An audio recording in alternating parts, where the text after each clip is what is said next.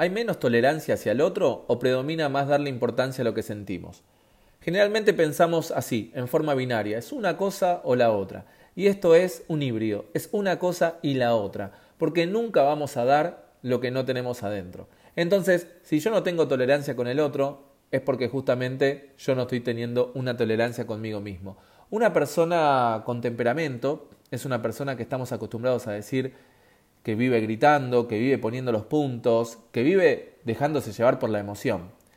Pero una persona con temperamento es una persona que también tiene que tener carácter. Y el carácter es lo que doma el temperamento. Entonces, la tolerancia tiene que ver con la falta de paciencia, con la exigencia, pero también tenemos que tener el carácter que dome ese temperamento hacia esa tolerancia, que es el carácter que nos dice que la comunicación que tenemos no está siendo asertiva, sino que está siendo agresiva o a veces está siendo pasiva. A ver, la tormenta termina con todo lo que no tiene raíces fuertes.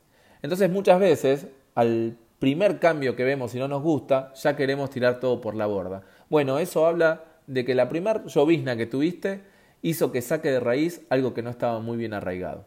Y también entender que todo se entiende en su contexto.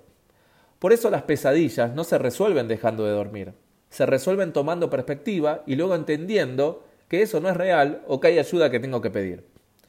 Cuando estamos con un otro. Muchas veces nos llenamos la boca diciendo cosas de lo que esperamos, de lo que queremos, de nuestras expectativas, pero siempre tenemos que recordar que los actos hablan tan fuerte que no nos dejan escuchar lo que el otro está diciendo.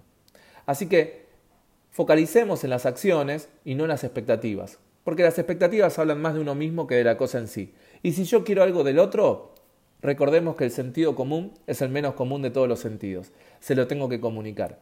Y si el otro está dispuesto a hacerlo, buenísimo. Y si me dice que no, también es parte del juego, porque tengo que aprender a desacordar.